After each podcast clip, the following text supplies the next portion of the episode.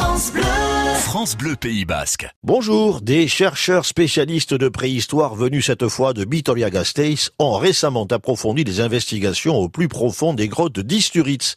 Il paraît qu'ils ont fait des trouvailles qui vont nous en dire plus sur nos premiers ancêtres, aurignaciens et gravétiens, déjà des gens d'ailleurs. Art pariétal, outils de chasse, il y en a pour tous les goûts. L'industrie lithique battait son plein, lance, saguet, etc. Le maquila n'était pas déjà très loin dans les têtes. D'abord, en ces temps de débat autour du programme local de l'habitat que la communauté d'agglomération vient de voter, force est de reconnaître que la grotte elle-même fut le premier logement social du pays. C'est bien dans cette vallée d'Arberoux que les premiers habitants du Pays Basque, qui étaient encore loin de s'appeler ainsi, ont abrité leurs familles et leurs amis dans des espaces mutualisés. Et la nature faisant bien les choses, ces premières maisons de l'Homo sapiens de chez nous étaient autrement plus solides que nos HLM ou maisons bourgeoises.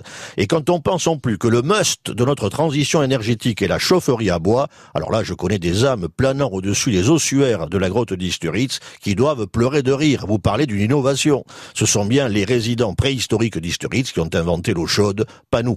Et puis pas de grotte vide dix mois sur douze à l'époque. Il n'y avait que des résidences primaires pour des êtres primaires, contrairement à notre actualité faite de résidences secondaires pour retraités ayant fait fortune dans le tertiaire. Pas de spéculation immobilière non plus, le squat était la règle. Une caverne libre, on y entrait et on était chez soi jusqu'à ce qu'un plus costaud ne vous en déloge. Pas de bail ni d'état des pieux. Pour la nourriture, les plus forts allaient faire leurs courses à mammouth, il y avait l'étable du soir pour les moins favorisés qui en général ne faisaient pas de vieux os. À Isturitz, en ces temps-là, la plupart des gens investissaient dans la pierre, mais sans s'enrichir pour trois générations. Les bouffeurs de racines n'emmerdaient pas les viandards, et celui qui osait parler de couvre-feu ne finissait pas la journée vivant. La vie était simple à Isturitz. On avait peu de conversations et des arguments massus. On appelait les enfants surdoués les cailloux. Aucune plus-value sur les grottes. On naissait et on mourait sur la paille. L'accession à la propriété se faisait à la hache.